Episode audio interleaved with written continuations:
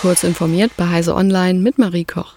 In der Debatte über die Verlängerung der Laufzeiten der in Deutschland verbliebenen Atomkraftwerke stellt sich die Parteispitze der Grünen gegen Forderungen des Koalitionspartners FDP. Nachdem sich der Parteichef der Liberalen Christian Lindner am Wochenende erneut dafür ausgesprochen hatte, die AKW weiter zu betreiben, erwiderte die Grünen Co-Vorsitzende Ricarda Lang, Lindner wolle damit einen Wiedereinstieg in die Atomkraft. Und das wird es mit uns auf jeden Fall nicht geben. In Richtung des bayerischen Ministerpräsidenten Markus Söder von der CSU schrieb Lang auf Twitter, Sinnvoller als Fracking im Norden wäre Windkraft in Bayern. Damit antwortete sie auf eine Anregung Söders, eigene Gaskapazitäten zu nutzen. Es sei sinnvoll zu prüfen, ob es neue und umweltverträgliche Methoden gebe. Solche Kapazitäten gäbe es vor allem in Niedersachsen. Der dortige Ministerpräsident Stefan Weil von der SPD erwiderte Söder auf Twitter in ähnlichem Wortlaut wie Lang. Wie wär's mit Windkraft in Bayern?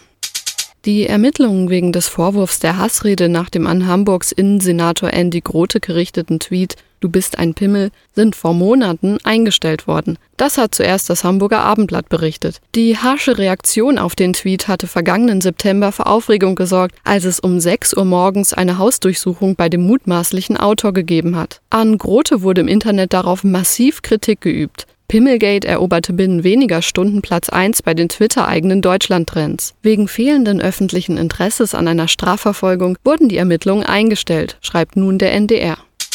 Der US-Chip-Hersteller Intel hofft beim Bau seiner neuen Halbleiterwerke in Magdeburg auf einen frühzeitigen Beginn im nächsten Jahr. Wir planen den Spatenstich im ersten Halbjahr 2023 und sind optimistisch, dass auch in diesem Zeitraum der EU-Chips Act verabschiedet wird, sagte der Personalchef von Intel in Deutschland Bernd Holthaus der deutschen Presseagentur.